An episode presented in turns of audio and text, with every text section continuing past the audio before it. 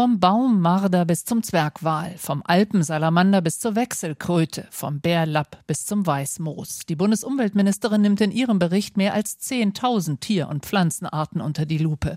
Für eine ganze Menge unter ihnen stehen die Signale auf Gelb oder Rot, sprich, der Zustand ist unzureichend oder richtig schlimm, sagt Schulze. Es gibt viele, viele Lichtblicke.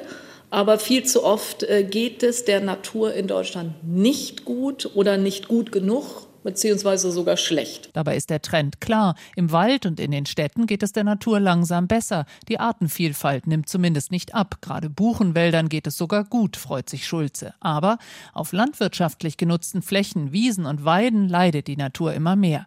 Zum Teil werden Wiesen umgepflügt und in Äcker verwandelt. Gerade Insekten können sich nicht mehr ernähren und auch für Vögel wird es eng. Ein Desaster, sagt die Bundesumweltministerin. Wir haben heute nur noch ein Zehntel der Rebhühner und Kiebitze, die wir noch vor 25 Jahren hatten. Ein Zehntel von Kiebitzen und Rebhühnern sind nur noch da. Und auch bei der Feldlerche gibt es dramatische Einbußen. Schulzes Bericht strotzt vor roten Balken und Diagrammen. Rot heißt Alarm. Tiere sind in ihrem Bestand gefährdet, Lebensräume verschwinden oder wandeln sich zum Schlechteren. Vor allem Grünland ist betroffen. Wiesen, die früher mal bunt blühten und jetzt früh gemäht werden. Da verlieren wir eine Art Champion, sagt Beate Jessel, die Präsidentin des Bundesamts für Naturschutz. Dabei ist aber artenreiches Grünland ein Multitalent, kann man sagen, mit seiner Bedeutung nicht nur für die biologische Vielfalt, sondern auch für den Klima- und Bodenschutz, für die Grundwasserqualität wie auch für die Erholung. Stichwort Erholung. Zu Corona-Zeiten streben die Menschen wieder mehr raus in die Natur, freut sich Jessel. Eine App des Naturschutzamts zur Pflanzenbestimmung namens Flora Incognita ist beliebt wie nie. Wenn man sie verwendet, ist die Flora nicht mehr inkognita, dann kann man gezielt bestimmen.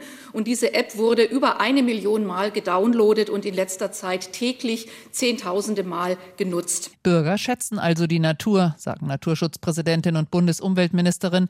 Eine intakte Umwelt sei auch wirksame Krisenprävention. Den größten Hebel sieht Schulze bei den europäischen Agrarhilfen. Die EU-Förderung wird gerade neu verhandelt. Bislang ist es so, dass sie den Grundeigentümern viel und der Natur nichts bringt. Wir brauchen deshalb eine Reform. Das Geld soll so eingesetzt werden, dass die Landwirtinnen und Landwirte honoriert werden für das, was sie für die Gesellschaft leisten.